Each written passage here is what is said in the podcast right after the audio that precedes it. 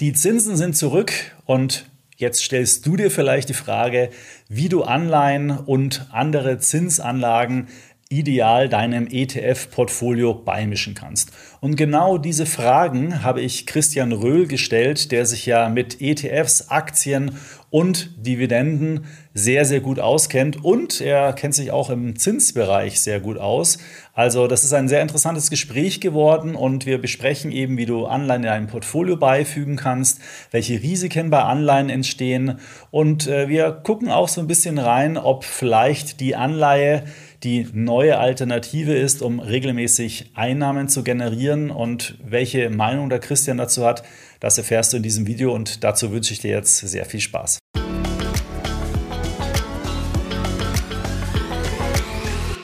Hallo Christian, schön, dass wir uns heute mal wieder hier auf dem YouTube-Kanal von Extra ETF unterhalten können. Heute mal zum Thema, was man vielleicht, sage ich mal, bei dir gar nicht so erwartet. Heute geht es mal um Anleihen beziehungsweise um die neue Zinswelt. Und äh, im Vorgespräch hatten wir uns überlegt, wie, was für ein Thema könnten wir da äh, sozusagen diskutieren heute und sind dann auf äh, den Pfad gekommen. Lass uns doch mal eruieren und erläutern, wie man Anleihen in der neuen Zinslandschaft oder in dem neuen Zinsumfeld sinnvoll in ein Portfolio einbauen kann. Also äh, schön, dass du dir die Zeit genommen hast und ja, schön, dass du da bist. Ja, freut mich mal wieder hier zu sein und äh, tolle Sache, dass ihr erneut diese Themenwoche macht, ja, mit wirklich äh, tollen äh, Gästen bei dir hier im Video und ich hoffe natürlich, dass wir alle gemeinsam den Zuschauerinnen und Zuschauern hier Mehrwert bieten können für die Zeit, die sie uns schenken. Ja, vielen Dank. Also da geben wir uns äh, gute Mühe und in der Tat äh, die, die Woche wir sind ja mittendrin, war und ist immer noch voll gespickt mit Experten. Haben wir alle äh, Top-Experten, äh, die wir da finden konnten, äh, dazu eingeladen und ja, dich natürlich auch. Heute haben wir gesagt, es geht um das Thema Anleihen, Anleihen im Portfolio-Kontext. Und wenn man sich jetzt die Zinslandschaft mal im Euroraum anschaut, wir sind irgendwie im kurzfristigen Bereich, sagen wir mal so grob bei 3,9 Prozent, ein Tickchen drunter, je nachdem, äh, bei, auf Bundesanleihenebene, wenn man schaut. Und dann so ab zwei Jahren fällt die Kurve und ähm, dann so im Zehnjahresbereich sind wir so grob, sagen wir mal, bei 2,9 Prozent. Also wir haben eine inverse Zinsstrukturkurve, das ist schon mal äh, was Besonderes. Normalerweise ist es ja anders äh, ge geartet. Was, was heißt es jetzt? Weil ich habe da so ein bisschen im Kopf ähm, Dividendenrendite, auch so um die drei Prozent äh, beim MSCI World und so weiter. Also brauche ich jetzt gar nicht mehr in Aktien investieren und gehe nur noch in Anleihen oder äh, wie verhält sich das? Also die Message ist ganz klar. Verkaufen Sie alle Ihre Aktien. Ausrufezeichen. Mit einer Klammer dahinter, wenn Sie Aktien gekauft haben, aus der Motivation heraus, Dividende sei ja der neue Zins oder aus dem Kalkül, naja, pff, Mangel an Alternativen gibt eh nichts anderes, gibt keine Zinsen, naja, muss ich halt Aktien kaufen. Also wer mit der Motivation in den letzten Jahren Aktien gekauft hat, der sollte sie jetzt am besten schon verkauft haben, weil diese Motivation war nie stimmig. Dieses Narrativ, Dividende ist der neue Zins, hat immer die wesentlichen Eigenschaften der beiden Assetklassen, Aktien und Anleihen, völlig außer Acht gelassen. Ich habe da oft genug vorgewarnt und ich hoffe, diejenigen, die sich damals haben nicht davon abhalten lassen, haben inzwischen die Konsequenz daraus gezogen. Ähm, Aktien sind eben Sachwerte, Anleihen sind Geldwerte. Es ist die Grundsatzentscheidung, die man treffen muss. Möchte man Miteigentümer eines Unternehmens sein, daran partizipieren, wenn es prosperiert, oder möchte man einfach Geld verleihen und schlichtweg den Zins kassieren, solange es irgendwie dieser Staat oder dieses Unternehmen schafft, sich durchzuwursteln und die Rückzahlung samt Zinsen zu gewährleisten. Ja. Ich würde vielleicht gar nicht sagen entweder oder, ne? ähm, weil ich kann ja trotzdem sagen, genau. langfristig will ich an dem Erfolg von Unternehmen partizipieren, aber das, das Thema Asset Allocation, also vielleicht ein Portfolio aufzubauen, was eben nicht nur aus Aktien, und da ist es auch egal, ob das jetzt über ETFs oder Aktien äh, sich, zu, ähm, äh, ob man das zusammensetzt, so, ähm, soll eben nicht nur in die Anlageklasse Aktien, sondern in andere gehen. Weil das Interessante ist ja, wenn man in so Lehrbücher, sage ich mal, schaut, dann sollte sich ein Portfolio aus verschiedenen Anlageklassen zusammensetzen. Dann haben wir ja Aktien, dann haben wir Anleihen. Wir hätten auch noch Rohstoffe, Geldmarkt und vielleicht noch Immobilien. Ähm, aber das Thema Anleihen war halt in den letzten Jahren halt überhaupt nicht äh, relevant. Ähm, deswegen ist es, glaube ich, auch gerade bei neuen Anlegern so ein bisschen aus dem, aus dem Fokus geraten und ähm, es ja, war nie drin bei den neuen Anlegern. Ja, also bei denen, die, sagen wir mal, erst so mit der Corona-Pandemie sich um ihre eigenen Finanzen mal stärker gekümmert haben, die da auch angefangen haben mit der Finanzbildung, äh, die haben ja nur auf Aktien geschaut und äh, die haben ja überhaupt keinen Anlass gehabt, sich irgendwie um Anleihen zu kümmern. Mhm. Das war ja die Zeit, wo wir hier in Europa auch wirklich noch Negativzinsen hatten, sogar am langen Ende. Ja, wir hatten also nur zinsloses Risiko statt des in der Literatur beschriebenen risikofreien Zinses. Und du hast eingangs gefragt, ähm, was für Auswirkungen hat das? Was kann man dazu sagen, dass plötzlich wieder Zinsen da sind? Na, es sind zwei sehr vorteilhafte Auswirkungen. Erstens, man hat wieder die Wahl, eine weitere Assetklasse ist zurück, nicht nur zum Geld verwahren, sondern auch zum Investieren, zum Diversifizieren mit all ihren Vorteilen, Nachteilen, Chancen und Risiken, aber einem sehr, sehr eigenständigen Profil. Das ist das eine. Das andere ist, Geld hat wieder einen Preis. Und das ist doch total vorteilhaft, wenn wir uns mhm. mal anschauen, was zu Zeiten des Niedrig-, Null- und Negativzinses alles für ein Blödsinn finanziert worden ist. Also im Manager-Magazin stand mal diese schöne Umschreibung, das siebente äh, OnlyFans für vegane Klempner hat damals auch noch Venture Capital bekommen, weil mhm. es gab ja einfach äh, Geld in Hülle und Fülle. Dann hat man es halt überall mal reingeschossen und geguckt, was rauskommt. Dann haben wir halt sowas gesehen wie diesen unsäglichen Spec-Boom, wo ganz viele Firmen in Börsenhüllen geschlüpft sind, die jetzt allesamt reihenweise pleite gehen. Und mhm. all das das ist doch jetzt erledigt, wenn man sich jetzt wieder fragt, auch als Unternehmen, äh, wo Geld einen Preis hat, wo Kapital wieder ein knappes Gut ist, was macht man damit? Es wird mehr überlegt und es werden damit auch bessere Managemententscheidungen getroffen. Also mhm. hat das durchaus Vorteile. Über die Nachteile wird ja oft genug gesprochen und auch über die Risiken, insbesondere mit Blick auf die Staatsverschuldung, denn weil die Staaten, Deutschland, aber natürlich auch äh, die USA in den letzten Jahren eher kurzfristig finanziert haben, sich also mhm. diese Zinsen anders als zum Beispiel die großen Tech-Unternehmen nicht langfristig gesichert haben, schlagen die steigenden Zinsen jetzt schon sehr schnell auf die Zinsausgaben durch. Und bei Unternehmen von minderer Qualität sehen wir das natürlich auch. Und da wird ausgesiebt. Mhm. Aber es ist komisch, dass man jetzt, weil du die Staaten angesprochen hast, da hört man momentan noch relativ wenig davon. Ne? Also man, man, wo die Zinsen so niedrig waren, hat man immer gesagt, boah, wenn die Zinsen mal um zwei, drei Prozent steigen, da wird's in Italien und sonstigen Ländern im südlichen Raum hauptsächlich, da wird's richtig eng werden. Und jetzt sind wir sogar auf drei. In Italien, glaube ich, ist sogar noch ein Schnaps höher. Äh, ähm, man hört eigentlich. Wir sind in Italien Richtung, in Italien äh, sind wir Richtung viereinhalb Prozent unterwegs, ja. ja. bei den länger laufenden Anleihen. Äh, wir haben in den USA bei den kurzfristigen Anleihen äh, als auch am zehnjährigen Bereich die fünf in Sichtweite, ja, mhm. fünf mhm. Prozent. Und wenn man bedenkt, dass die Amerikaner in den kommenden zwölf Monaten etwa die Hälfte ihrer Anleihen refinanzieren müssen, dann haben wir da schon gewaltiges Risiko, was auch die Märkte einfach nochmal extrem herausfordern wird, denn irgendjemand muss diese Anleihen dann ja auch kaufen. Und wenn Notenbanken, Aufkaufprogramme und ähnliche ausfallen, weil die ja eher auf Bilanzverkürzung aus sind, mhm. dann kann man schon davon ausgehen, dass es da einige Turbulenzen gibt und die Zahlen, ich meine, die ja auch Christian Lindner gemeldet hat, die waren ja schon sehr, sehr eindeutig, nämlich dass die Zinskosten des Bundes sich in den ersten acht Monaten des Jahres 2023 gegenüber dem Vorjahr schon mehr als verdoppelt haben. Mhm. Und das läuft dann exponentiell. Ja. Ja, bin gespannt, ob das jetzt vielleicht gerade nur so eine Art, äh, keine Ahnung, äh, äh, Zwischenwelt ist, ja, wo, wo man noch äh, vielleicht bestimmte Tricksereien machen kann, um, um irgendwelche Verluste, die im Anleihenbereich vielleicht entstanden sind, erstmal zu vertuschen, aber früher oder später wird es dann vielleicht ähm, dann halt aufpoppen, ja, muss man mal, mal gucken. Es gibt ja auch manche Unternehmen, wenn ich jetzt da zum Beispiel dran denke, Apple hatte doch mal Anleihen emittiert in Amerika, um irgendwie Gelder aus Europa nicht nach ins Inland, also Amerika zu holen, um da irgendwelche Steuervorteile zu sichern. Solche großen Unternehmen, die Tech-Unternehmen, die, die sitzen ja auf Milliardenbeträgen. Ja, ist es für die dann äh, also ist es ja sicherlich gut für die Unternehmen, aber spielt es als äh, in der GMV des Unternehmens eine nennenswerte Rolle? Ähm, oder ist da der wirtschaftliche, also die wirtschaftliche Situation des Unternehmens viel ausschlaggebend? Hast du da irgendwelche? Naja, die, Wirtschaft, die wirtschaftliche Informa die wirtschaftliche Situation des Unternehmens, der operative Cashflow ist natürlich bei einer Apple oder bei einer Microsoft entscheidend. Aber das gibt halt noch einfach ein bisschen was drauf. Also eine Microsoft mhm. gerade ist ein sehr, sehr gutes Beispiel.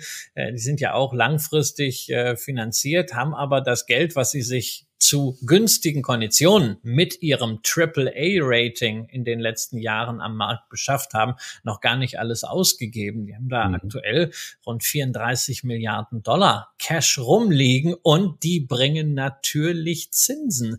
Mhm. Und Microsoft wird im letzten Quartal etwa eine Milliarde Dollar an Zinseinnahmen generiert haben. Dagegen stehen nur 500 Millionen Dollar Zinsausgaben. Das heißt also ein positiver Zinsüberschuss von 500 Millionen Dollar. Jetzt kannst du natürlich sagen, na ja, 500 Millionen Dollar für Microsoft, das ist jetzt auch nicht so viel, aber es ist besser als nichts. Und es gibt dann ja auch noch einige andere Unternehmen, die wesentlich mehr Cash haben. Ich denke da an Warren Buffett, der ja mhm. seine Elefantenbüchse durchgeladen hat, aber noch nicht abgedrückt hat, der auf einem dreistelligen Batzen an Cash sitzt, der vor allen Dingen in kurzfristigen Dollar-Staatsanleihen investiert ist. Ja, und da gibt's halt fünf Prozent. Das heißt, er kassiert momentan fünf Milliarden allein aus den Zinsen daraus. Und mhm. selbst bei einer Berkshire Hathaway fünf Milliarden haben oder nicht haben, das merkt auch ein Warren Buffett. Ja, ist auf jeden Fall ein ordentlicher Betrag. Da hatte ich mit Gerd Kommer auch drüber gesprochen, hat auch das Beispiel äh, Warren Buffett genannt, dass der eben in Staatsanleihen investiert und nicht bei einer Bank irgendwo auf dem Konto die Gelder verwahrt, weil das halt vom Risiko her viel zu risikoreich ist, dass mit der Bank irgendwas passiert. Und da ist die Alternative dann Geldmarktfonds oder eben kurzlaufende Staatsanleihen, ja. Genau, und das kann man natürlich auch äh, in Deutschland umsetzen als Privatanleger. Also wir haben ja, das ist ja genau ein Thema, was äh, Gerd genauso wie ich auch die letzten Jahre immer rausgekehrt hat. 100.000 Euro gesetzliche Einlagensicherung, ja, aber es gibt halt Menschen, die ein bisschen mehr haben und äh, die das auch nicht auf äh, allzu viele Banken verteilen wollen und dann auch nicht hin und her hoppeln, sondern dann können Sie halt einfach spesengünstig Bundesanleihen kaufen. Die sind hochliquide. Man hat Laufzeitstaffeln irgendwie so zwei, drei Monate immer. Und die mhm. kann man dann bis zum Laufzeitende halten. Auch kurzfristig drei Monate, sechs Monate, neun Monate, zwölf Monate. Also ich rolliere das bei mir selber auch durch. Das ist eine sehr gute Möglichkeit, um Geld zu parken, abseits des Bankensystems der Einlagensicherung. Ja. Was gibt's denn noch so für Sektoren, die von hohen Zinsen profitieren? Also äh, vielleicht Versicherungen. Ich könnte mir vorstellen, so eine Allianz, die ist gerade happy, äh, weil sie ihre Liquidität jetzt viel höher verzinst anlegen können? Oder, oder ist da bei denen das Risiko jetzt so groß von den Altanleihen, die sie zu Minizinsen gekauft haben und die Kursverluste da viel höher sind? Wie, wie sieht's da aus? Ja, das sind halt, das sind halt die beiden Themen, nicht? Also steigende Zinsen heißt fallende Anleihenkurse. Das heißt, das, mhm. was die Versicherer an Anleihen auf dem Buch haben, das ist durch die fallenden Kurse in den letzten 18 Monaten deutlich entwertet worden. Allerdings halten sie diese Anleihen ja sowieso bis zur Fälligkeit. Und bei der Fälligkeit sind wir dann wieder bei 100 und sie haben ja diese Anleihen gekauft, ganz klar mit Blick auf die Struktur ihres Deckungskapitals. Insofern mhm. ist dieses Risiko kurzfristiger Natur, aber es gefährdet nicht insgesamt insgesamt die Solvabilität äh, des Versicherungsunternehmens. Und wenn jetzt Neuanlagen getätigt werden, dann ist es natürlich positiv, wenn man jetzt höhere Zinsen einlocken kann. Das mhm. Gleiche gilt natürlich auch für Banken, sofern diese Banken nicht in allzu hohem Wettbewerbsdruck sind. Und mein Lieblingsbeispiel dazu ist JP Morgan in den USA, die Bank schlechthin. Äh, die schaffen es ja wirklich relativ niedrige Guthabenzinsen äh, an ihre Kunden nur zu zahlen. Trotzdem wollen die Kunden alle zu JP Morgan, weil das Institut halt systemrelevant ist und wir erinnern uns gerade an das Debakel um die Silicon Valley Bank, äh, so eine Art Safe Haven Status hat, mhm. ja, too big to fail. Und äh, gleichzeitig müssen sie ja nur das Geld bei der Fed deponieren und kriegen da schon fünf Prozent oder sie machen es im Konsumerbereich und haben dann auch noch mehr.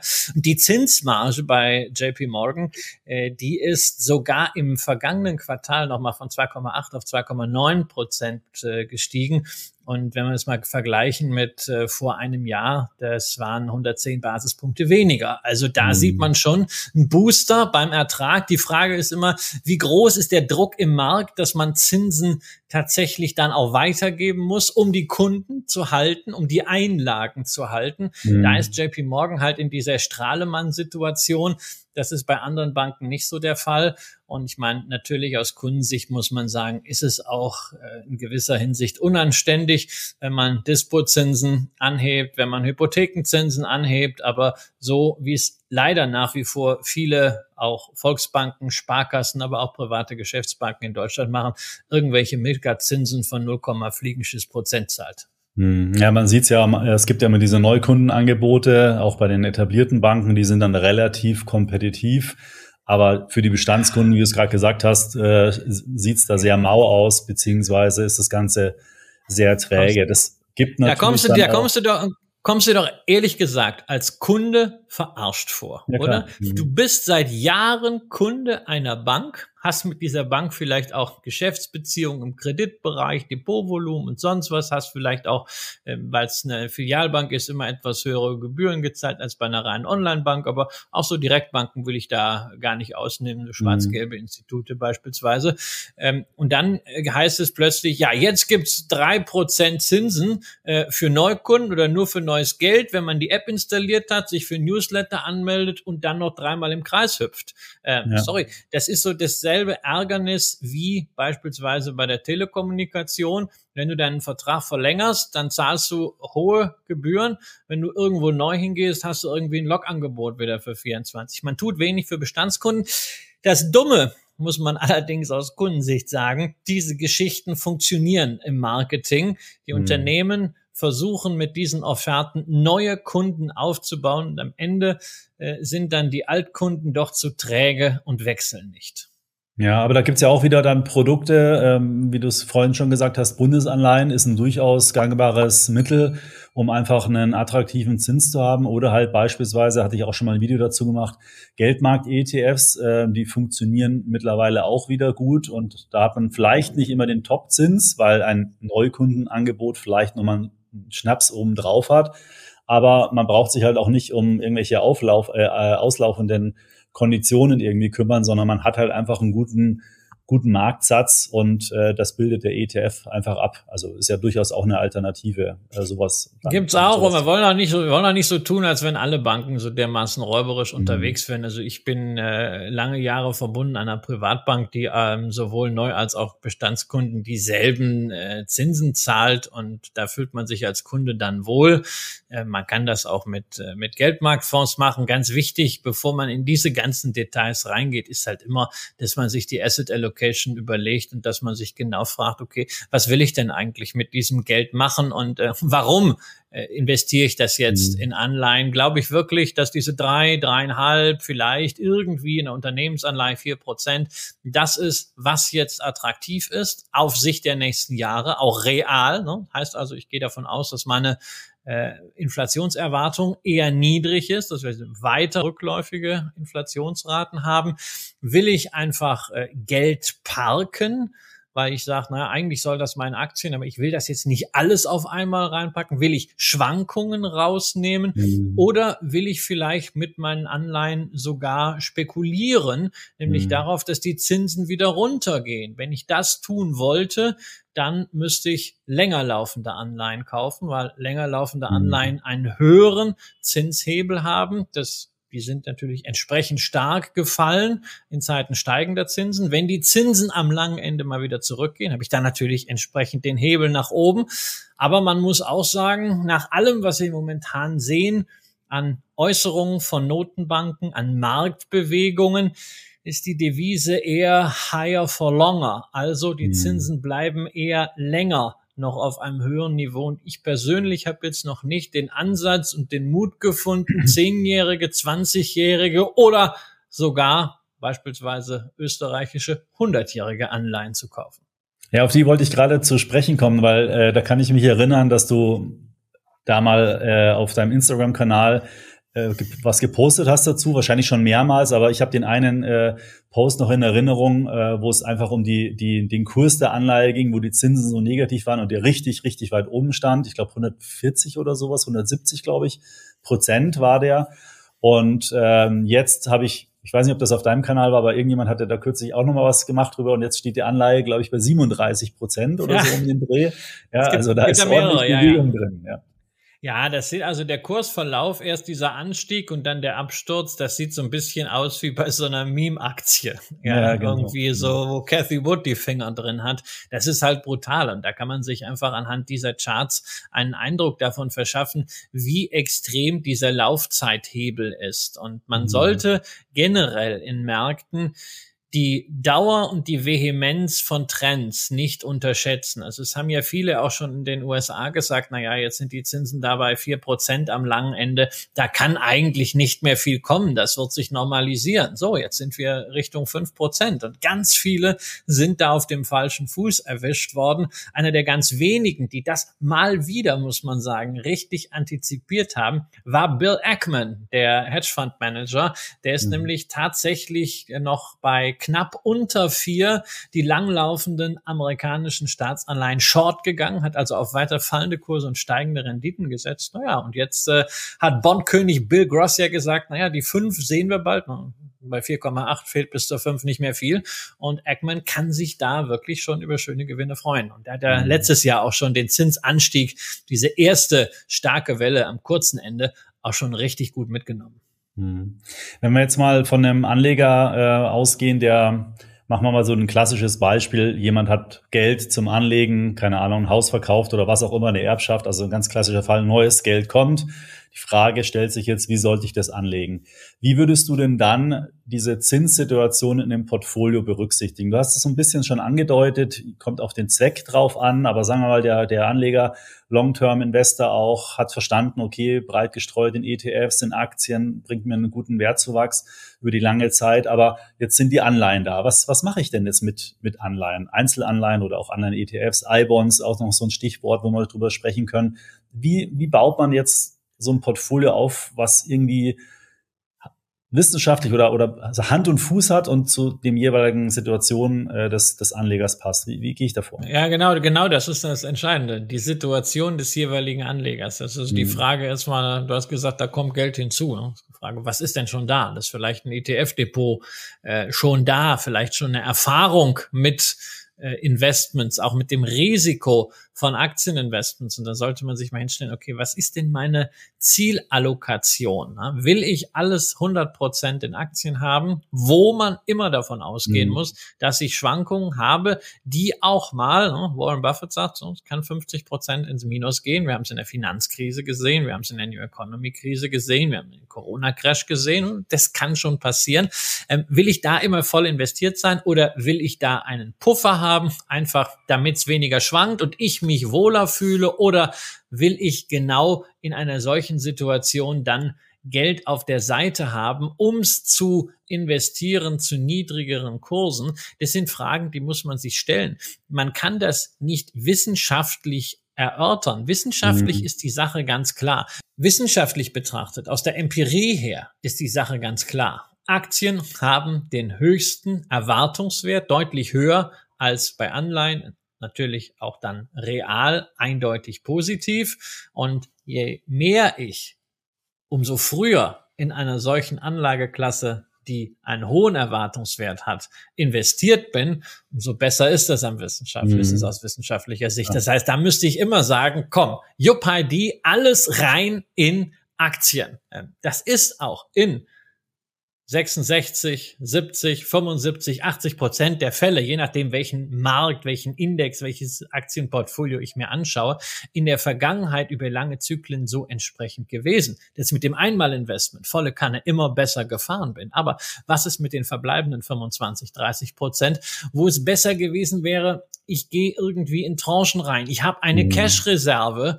Äh, da ist es eben einfach eine Frage des Financial Well-Being. Und man kann natürlich jetzt sagen, hey, wenn ich jetzt eine beispielsweise 70-30-Strategie mache, 70 Prozent im Aktienmarkt, 30 Prozent im Rentenmarkt, dann sind diese 30 Prozent, die ich in Anleihen habe, tendenziell deutlich schwächer von der Rendite als das, was ich in Aktien habe über die Zeit. Aber mhm. wenn diese 30 Prozent dazu beitragen, dass ich besser schlafen kann und dass ich auch meine 70-prozentige Aktienallokation durchhalte, dann ist der Renditenachteil dieser 30 Prozent richtig gut angelegtes Geld, mhm. weil es mir nämlich hilft, durchzuhalten. Und da muss man halt, gerade wenn Geld zusätzlich kommt, auch mal das eigene Anlegerverhalten der vergangenen Jahre ein bisschen Revue passieren lassen. Wie hat man sich zum Beispiel im Corona-Crash verhalten? Wenn man vielleicht voll investiert war mit einem ETF-Depot, hat man dann wirklich das Ganze so durchgehalten oder hat mhm. man doch im März 2020 äh, plötzlich die Hälfte vom Portfolio zu Geld gemacht und ist anschließend den steigenden Kursen hinterhergelaufen. Also da wirklich das eigene Anlageverhalten auch mal Revue passieren und mhm. analysieren. Und auch mal mit dem Partner sprechen oder der Partnerin. Das ist, das ist ganz, ganz wichtig. Mhm. Ja, ich stelle das immer wieder fest typisches Männerthema, dass Männer sich viel zutrauen und sagen, hey, ja komm, äh, Verlust, das nehme ich mit, alles ganz entspannt und ich weiß, Warren Buffett sagt, geht 50 Prozent runter, weiß ich, aber in the long run läuft das doch alles, ne? mhm. ne? Und dann kommt plötzlich die Frau dazu und sagt, na ja, komm, jetzt erinner dich aber mal, wie du damals ein Nervenbündel gewesen bist in der Corona-Krise oder in der Finanzkrise, wie es so ja. runtergegangen ist, wie du nächtelang nicht mehr geschlafen hast. Ne? Also deswegen auch mal so ein bisschen äh, bei den Menschen dann nachhaken, die das mitkriegen. Und das sind dann am ehesten halt Lebenspartner oder auch, ähm, ja, dann zumindest halbwüchsige oder erwachsene Kinder. Ja. ja, das ist ganz spannend, dass du sagst, weil in meinem Fall mit meiner Frau, wir haben auch unser Geld zusammengelegt und haben ein, äh, unser Hauptportfolio äh, im Gemeinschaftsdepot und das ist eine sehr gute, äh, wie soll ich sagen, stabile Anker auch für mich, ja, wenn man im Finanzbereich ist und jeden Tag irgendwelche Meldungen und Entwicklungen und so weiter mitbekommt, dann tendiert man da auch äh, stark immer wieder irgendwie was verändern zu wollen, ja, weil man denkt, oh, das könnte was sein. Aber das mache ich in einem Hauptdepot eigentlich gar nicht. Ähm, und äh, es läuft eigentlich sehr gut. Ja, ich bin da sehr happy. Ist vielleicht nicht das Optimum, man könnte es immer verbessern, aber so für uns äh, passt es. Und ähm, da bin ich eigentlich auch ganz froh, dass ich da meinen Sparingspartner, nenne ich es jetzt mal, habe, mit dem man sich da auch dann austauschen kann und einfach da ein bisschen Ruhe auch reinbringt. Ja. Ja, da hast du ein zweites sehr wichtiges Thema äh, genannt, nämlich auch so ein gewisses äh, Digital Detox, ja, sich mhm. nicht immer von allem verunsichern lassen, was da so über die Ticker oder über die sozialen Netzwerke kommt, ja. was tendenziell ja immer negativ ist, weil alles das, was einschneidende negative Themen sind, eignet sich ja hervorragend dafür, um es in sozialen Medien oder auch auf mhm. Website Live-Tickern äh, ständig aktualisiert zu verwursten. Deswegen hat es dann auch so eine furchtbare mediale Präsenz, während mhm. ja gute Nachrichten eher evolutionär sind. Also beispielsweise, zu was wir allem in der Lage sind mit Blick auf regenerative Energien, auf Klimawandel, wie schnell Solaranlagen gebaut werden könnten, wie konkurrenzfähig inzwischen die Preise sind. Das sind alles wahnsinnig gute Nachrichten, aber ähm, die stehen natürlich in keinem Live-Ticker, sondern im Live-Ticker lesen wir von Bomben, lesen wir von Massakern, lesen wir von miserablen Wirtschaftszahlen, Konjunkturindikatoren und von all dem, was schrecklich ist und mhm. was Klicks generiert. Ja, da muss man immer äh, sich einen Filter auch irgendwie äh, setzen und versuchen, ähm, auch nach den guten Nachrichten mal zu, zu schauen und vielleicht da mehr drauf zu achten.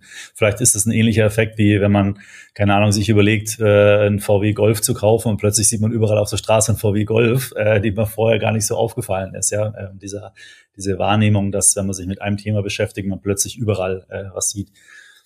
Ähm, ich habe eine Frage noch, weil du bist ja auch immer mit dem Thema Dividenden sehr stark, ähm, ähm, sagen wir mal, ähm, wie sagt man das am besten, ver, ver, verbunden. Nenn, ja. nenn, nenn es konnektiert, ja, verbunden. Ja, ja ich ja. liebe, ich liebe Dividenden. Ich finde es toll, wenn Dividenden reinkommen. Das ist super, ja. Allerdings ist es so wie mit allem. Man darf es halt nicht übertreiben und wenn Dividende zum Fetisch wird, darüber haben wir auch schon mal gesprochen genau. äh, im Sommer, dann wird's halt kritisch, ja, für den Geldbeutel. Ja, das stimmt. Aber die Frage, die ich jetzt dazu stellen wollte, ist, Wenn du jetzt äh, irgendeine Aktie dir aussuchst oder nehmen wir mal einen Index, einen marktbreiten Index, MSCI World, äh, da weiß ich jetzt nicht ganz genau, wie die Ausschüttungsrendite ist, aber ich schätze mal so zweieinhalb bis drei Prozent wahrscheinlich, so in, in der Range. Und ähm, jetzt, wenn ein Anleger sich jetzt unter dem Aspekt heraus ein, äh, ein Aktieninvestment tätigt, dann steht ja eine Bundesanleihe oder vielleicht eine Unternehmensanleihe oder ein Korb von Unternehmensanleihen, da er jetzt von der, von der Einnahmenseite ja schon in direkter Konkurrenz, ähm, weil er da auch seine drei, vier Prozent vielleicht bekommt. Wie, naja, also den Vergleich verliert er. Den Vergleich verliert natürlich der Aktienmarkt. Also wenn wir über den MSCI World reden, der hat eine äh, aktuelle Dividendenrendite laut Factsheet von MSCI von 2,06 Prozent. Ja, mhm. also äh, da ist natürlich klar, den Vergleich verliert man. Da ist dann die Frage, ist das wirklich ein Vergleich zwischen Äpfel und Birnen, den man ja machen kann, weil es ist beides Kernobst, oder ist das nicht eher so in der Kategorie nachts ist kälter als draußen, was schlichtweg gar nicht passiert? Das muss ich auch mhm. sagen, das ist für mich äh, so eine Geschichte, denn ich muss mir eingangs klar machen, ich hatte das schon erwähnt, was will ich denn? Will ich Mitunternehmer sein oder will ich einfach nur Kapital verleihen? Das sind mhm. grundsätzlich unterschiedliche Formen und ich darf ja nicht vergessen, die drei Prozent, die vier Prozent, die ich in einer Anleihe, staatlich oder Unternehmensanleihe, sei es auf zwei Jahre, sei es auf sechs Jahre bekomme, das ist dann auch alles. Mehr wird's nicht. Mhm. Während bei der Aktie die Dividendenrendite nur ein Teil der Wertschöpfung ist. Die Dividende kann darüber hinaus steigen, ne? kann natürlich mhm. auch fallen. Darüber hinaus kann ich unter Umständen langfristig mit einer relativ hohen Wahrscheinlichkeit, zumindest wenn wir über den Aktienmarkt an sich sprechen, zu einem deutlich höheren Kurs verkaufen, als ich heute einsteige. Also mhm. insofern äh, halte ich diesen Vergleich für nicht fair. Wo man den Einfluss von Zinsen auf den Aktienmarkt ganz klar sieht und auch äh, berücksichtigen muss, das ist, wenn es um die Bewertung von mhm. Aktien mhm. geht. Natürlich ist man in Zeiten, wo wir sehr niedrige Zinsen haben, bei höheren Aktienwerten angelangt, was man sich allein aus der Theorie erklären kann, wenn wir sagen, dass ein Aktienkurs, ein Unternehmenswert die Summe der abgezinsten Cashflows der Zukunft ist. Wenn ich nur mit zwei Prozent abzinse, bleibt mehr übrig, als wenn ich mit vier oder mit sechs Prozent abzinse. Mhm. Das heißt, auf die Bewertung einzelner Aktien hat das einen Einfluss. Dieses Duell sehe ich nicht so. Aktie versus Anleihe schon gar nicht aus dem äh, Blickwinkel der Dividendenrendite. Mhm. Ja, okay. Ist ja interessant und, und, und spannend. Äh, eine Frage noch zu diesem Thema Bewertungen. Ja, man hat ja gemerkt, dass die Technologieaktien, als die Zinsen so angefangen sind äh, oder angefangen haben zu steigen, scharf korrigiert haben. Das ist wahrscheinlich der Grund, äh, den du gerade angesprochen hast, diese unterschiedliche Bewertung äh, eben. Äh, glaubst du, dass es dann überhaupt real ist, dass so der Schnitt der Technologieaktien unter einem ähm, wie soll ich sagen, unter einem neuen Zinsumfeld überhaupt wieder auf diese Niveaus oder Bewertungsniveaus kommen kann? Oder dauert es einfach, bis die guten Technologieaktien wirklich da reingewachsen sind mit ihren Zahlen? Ja, wir sehen ja schon bei Technologiewerten der allerersten Reihe, also bei den Megacaps, sehen wir ja schon wieder Bewertungen, wie wir sie auch in der Niedrigzinsphase gesehen haben. Da kann man sich ernsthaft die Frage stellen, ist das gerechtfertigt? Mhm. Es wurde ja dieses Jahr bei allen großen Technologieaktien das Thema künstliche Intelligenz sehr stark gespielt. Ja, das ist ein Game Changer auf jeden Fall, aber die Produktivitätsgewinne dieses Game Changers und die Wachstumsraten, die wurden jetzt einfach schon mal kräftig eingepreist. Und dann fragt man sich, woher soll dann jetzt die Fantasie kurzfristig noch kommen? Und das ist sicherlich ein Thema. Gleichzeitig darf man nicht vergessen, dass diese Big Tech-Unternehmen, also gerade natürlich eine Apple, eine Microsoft, aber auch eine Alphabet, eine Meta, schon, egal wie man vielleicht zu Teilbereichen ihrer Geschäfte stehen mag, einfach Cash-Maschinen sind und mhm. auch in diesem Umfeld momentan weiterhin Cash produzieren. Wie man dieses Cash bewertet, das ist dann halt die Frage. Momentan ist man noch bereit dazu, relativ hohe Multiples darauf zu zahlen. Es gibt keine Garantie, dass dem auch in Zukunft so ist. Nur wenn diese Unternehmen weiterhin operativ performen und operativ das bringen, was man von ihnen erwartet, ist vielleicht auch der Impuls nicht da, diese mhm. Unternehmen abzuverkaufen. Gleichzeitig ist klar, wenn da die Erwartungen mal irgendwie auch nur leicht verfehlt werden, bei Preisen, die Richtung Perfektion gehen, dann kann es sehr schnell sehr deutlich abwärts gehen. Hm. Ja, das kann man sich gar nicht vorstellen. Äh, irgendwie, man ist ja wirklich die letzten Jahrzehnte damit aufgewachsen, dass, keine Ahnung, selbst wenn mal eine Apple eine große Korrektur hinter sich hatte, dann ein Jahr später ist sie wieder äh, auf ein neu, neues Hoch gestiegen, weil einfach die Zahlen das auch immer geliefert haben. Aber jetzt ist halt die Frage. Ja, ne? du sagst, du sagst Jahrzehnte, Markus. Also wir sind ja beide lang genug dabei. Erinnere dich an die Microsoft, ja. Das war hm. schon im New Economy Hype damals vor 23 Jahren einer der Top-Werte. Und die Microsoft hat anschließend 15 Jahre gebraucht, um den Kurs vom Jahr 2000 wieder zu erreichen. Ja, Dazwischen mhm. ein sehr, sehr langes Tal der Tränen. Also mhm. jetzt kann man auch nicht sagen, dass jeder äh, damals im März 2000 gekauft wird, aber trotzdem, das kann schon sehr, sehr lange dauern. Wir haben es bei anderen Unternehmen gesehen, dass diese alten Hochs gar nicht mehr erreicht wurden, obwohl die mhm. Unternehmen teilweise sehr, sehr ordentlich arbeiten. Also mein Paradebeispiel da ist immer Cisco. Das ja, war auch so mhm. eine sogenannte Schaufelaktie im Internetboom, weil man hat gesagt, naja, wir wissen ja nicht, wer im Internet das Geschäft macht, aber Router und Netzwerkinfrastruktur, das wird gebraucht. Folglich, ne, das sind die Schaufelverkäufer wie damals beim Goldrausch, mhm. alles rein in Cisco. Cisco hat diese Höchstkurse nie wieder gesehen, obwohl es mhm. ein hochprofitables profitables Unternehmen mit einer sensationellen Bilanz ist. Und das ist halt etwas, was sich auch gerade jüngere Anleger immer mal vergegenwärtigen sollten mit Blick auf Nvidia, wo man ja auch sagt, ja, die machen jetzt keine Geschäftsmodelle für die künstliche Intelligenz, wobei also, sie basteln an einem Ökosystem, das ist auch Teil mhm. der Bewertung, aber vor allen Dingen ist es so eine Schaufelaktie. Abgesehen davon, dass der Begriff Schaufelaktie sowieso furchtbar äh, überstrapaziert, überstrapaziert ja. und inflationiert ist. Auch so eine Schaufelaktie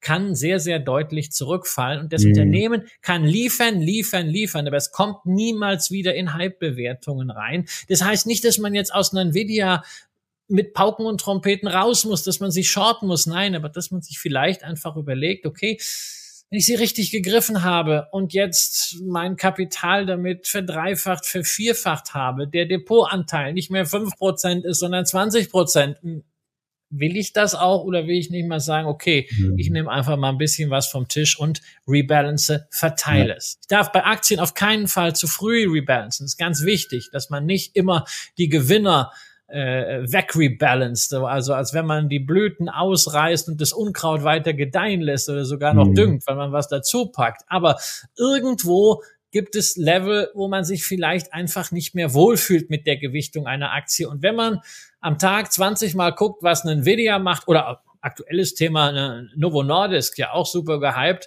äh, weil die einfach zu viel im Depot hat, dann weiß man, mhm. hey, jetzt ist der Punkt erreicht, wo man auch mal verkaufen kann. Teile, das ist, Teile. Genau, du hast jetzt gerade Rebalancing gesprochen, da war nämlich noch ein Aspekt, den ich auch noch kurz ansprechen wollte. Das hattest du vorhin kurz erwähnt, äh, unter dem Aspekt, äh, wenn man ein Portfolio äh, sich zusammenstellt, was dann auch einen ruhig schlafen lässt, sage ich jetzt mal.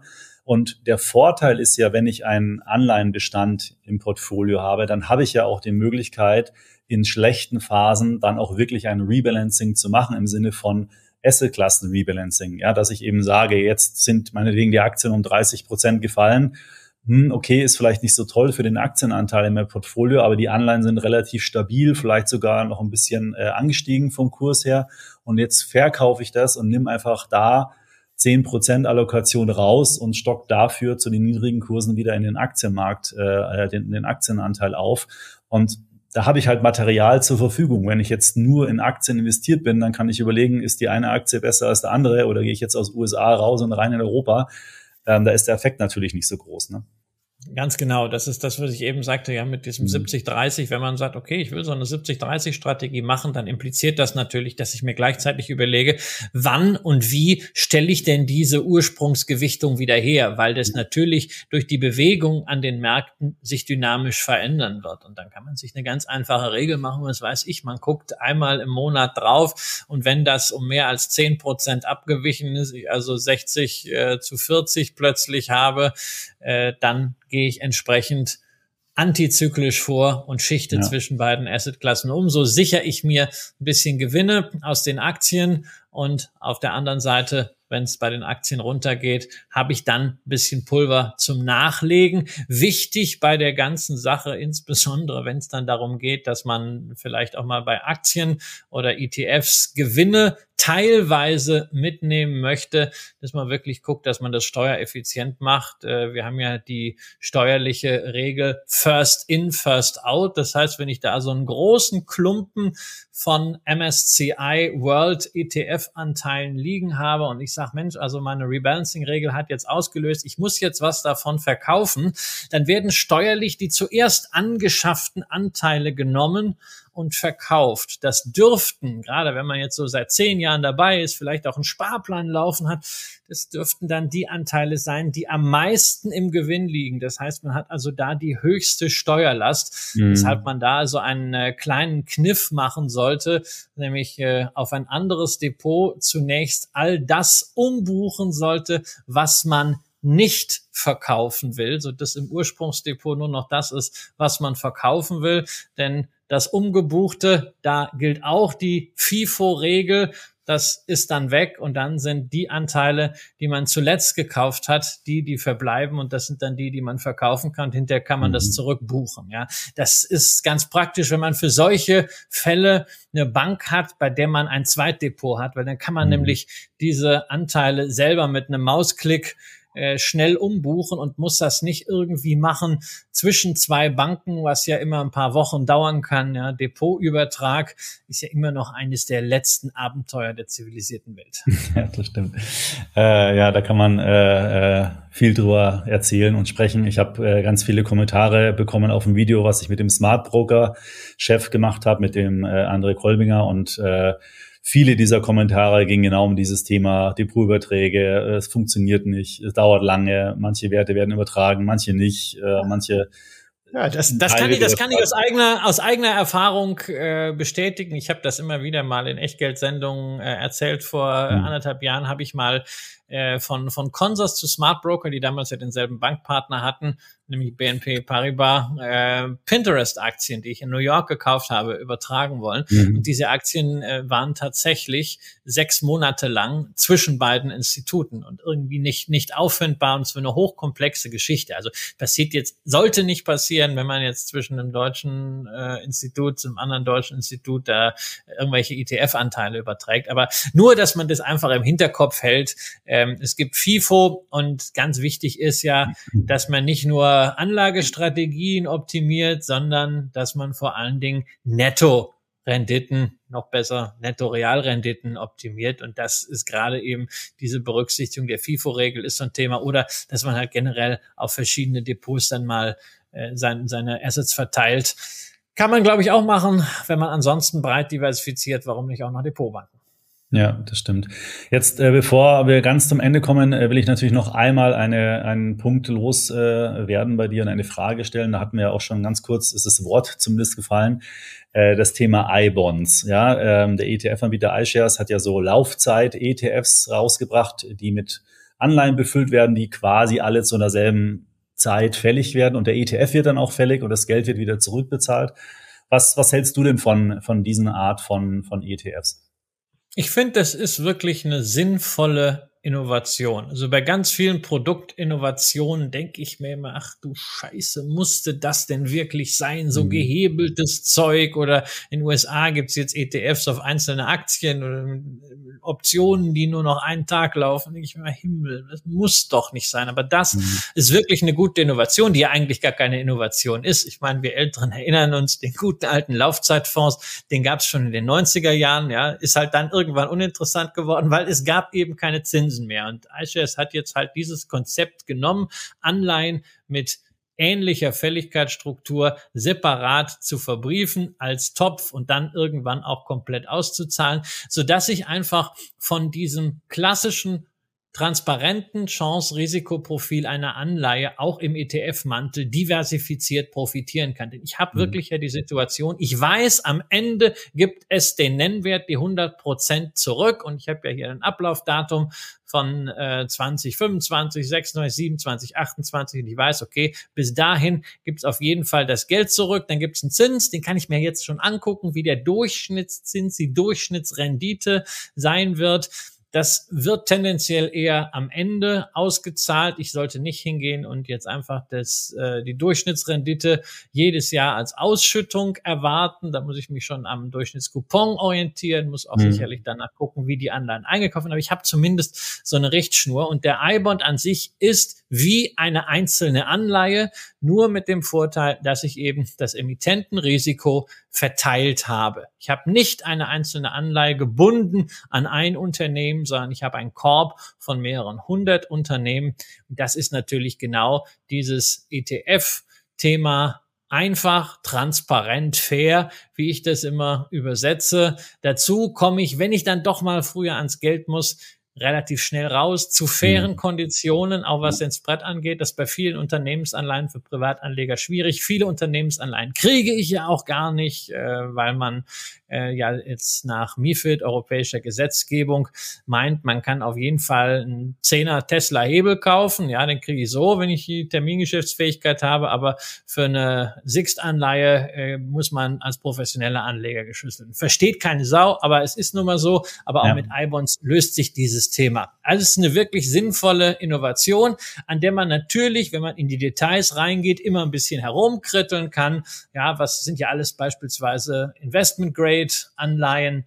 Äh, was passiert beim Downgrade, wenn wir also in eine schlechte Konjunkturphase kommen, viele heruntergeratet werden, dann fallen die raus und verändert sich die Portfoliostruktur wo man tendenziell dann Verluste bei realisiert. Das ist sicherlich nicht vorteilhaft, aber mal, vom grundsätzlichen Mechanismus her sehr vorteilhaft. Es hilft sicherlich vielen Anlegern, dieses Thema Anleihen im eigenen Portfolio auch wirklich so zu durchdringen, dass man sich gut fühlt, damit es einzusetzen. Mhm. Ja, vielleicht ist das ja dann auch eine gute Alternative für jemanden, der jetzt sagt, okay, äh, ich will meinem Portfolio Anleihen beimischen, will eine Diversifikation haben und eine bisschen bessere, ich nenne es jetzt mal Transparenz, äh, als jetzt bei einem klassischen Anleihen-ETF, der ja ein rollierendes Portfolio quasi immer hat.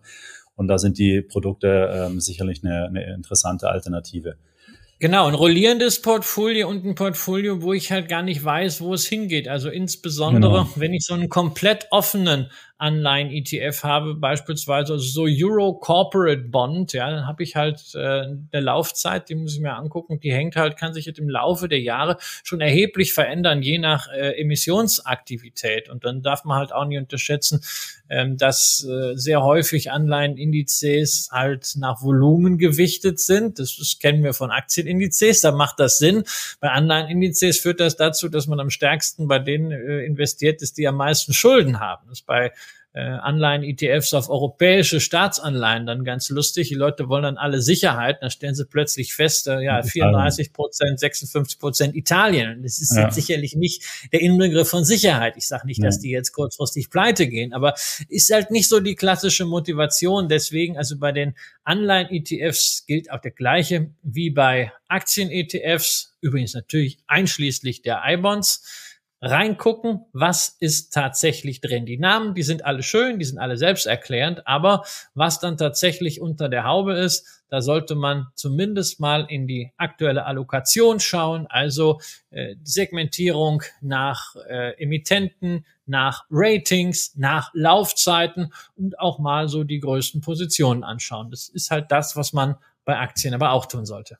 Ja, ich bin mal gespannt, wie die I-Bonds der Wettbewerber heißen werden, wenn die dann auch Produkte äh, rausbringen, äh, sind es dann die I-Tracker, ja, oder äh, die X-Bonds.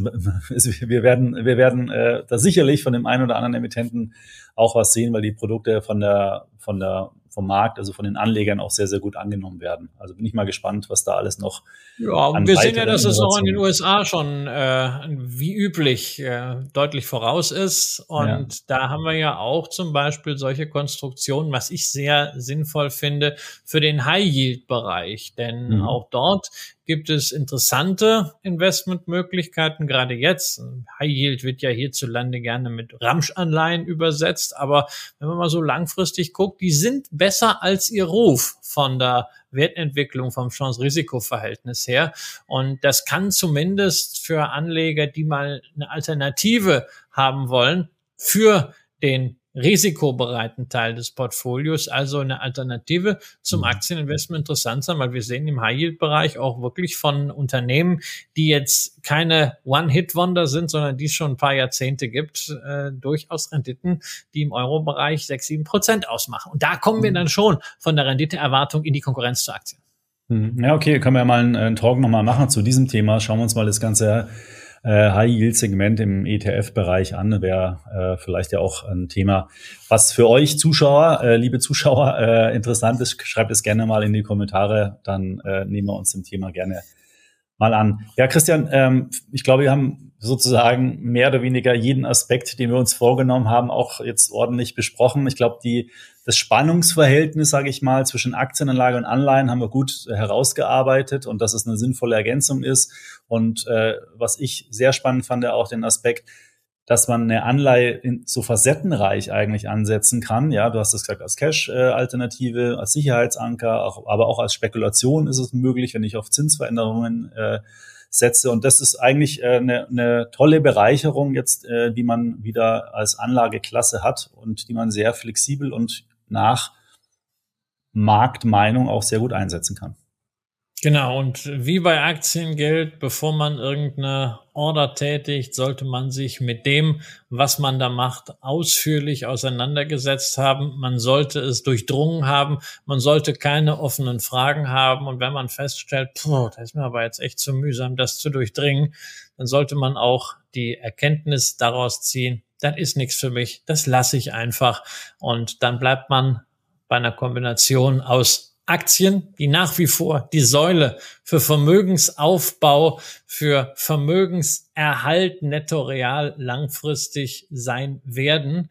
Und Cash, es sollte halt nur ordentlich verzinst sein. Ja, dann sage ich vielen Dank für deine Ausführungen, Christian. Hat mir sehr viel Spaß gemacht. Ähm, ja, ähm, wünsche dir eine gute Zeit und wir sehen uns in ein paar Wochen sicherlich ähm, wieder und vielleicht dann auch zu einem neuen Video. Danke dir für die Zeit. Dankeschön. Tschüss. Ciao. So, das war der Talk mit Christian Röhl zum Thema Anleihen und wie du Anleihen in deinem Portfolio einsetzen kannst. Schreib gerne mal in die Kommentare, wie dir das Video gefallen hat und ob du vielleicht Anleihen auch schon in deinem Portfolio einsetzt. Wir hatten ja im Video darüber gesprochen, mit Christian mal ein Video zu machen zum Thema Hochzinsanleihen, also High-Yield-Anleihen. Wenn dich das interessiert, kannst du das natürlich auch gerne in den Kommentaren hinterlassen. Ansonsten würde ich mich sehr freuen, wenn du das Video likest und natürlich den extra ETF-Kanal abonnierst, und es weiterempfehlst. Dann sehen wir uns bestimmt bald wieder hier mit einem neuen spannenden Video auf dem Kanal von Extra ETF. Bis dann, tschüss.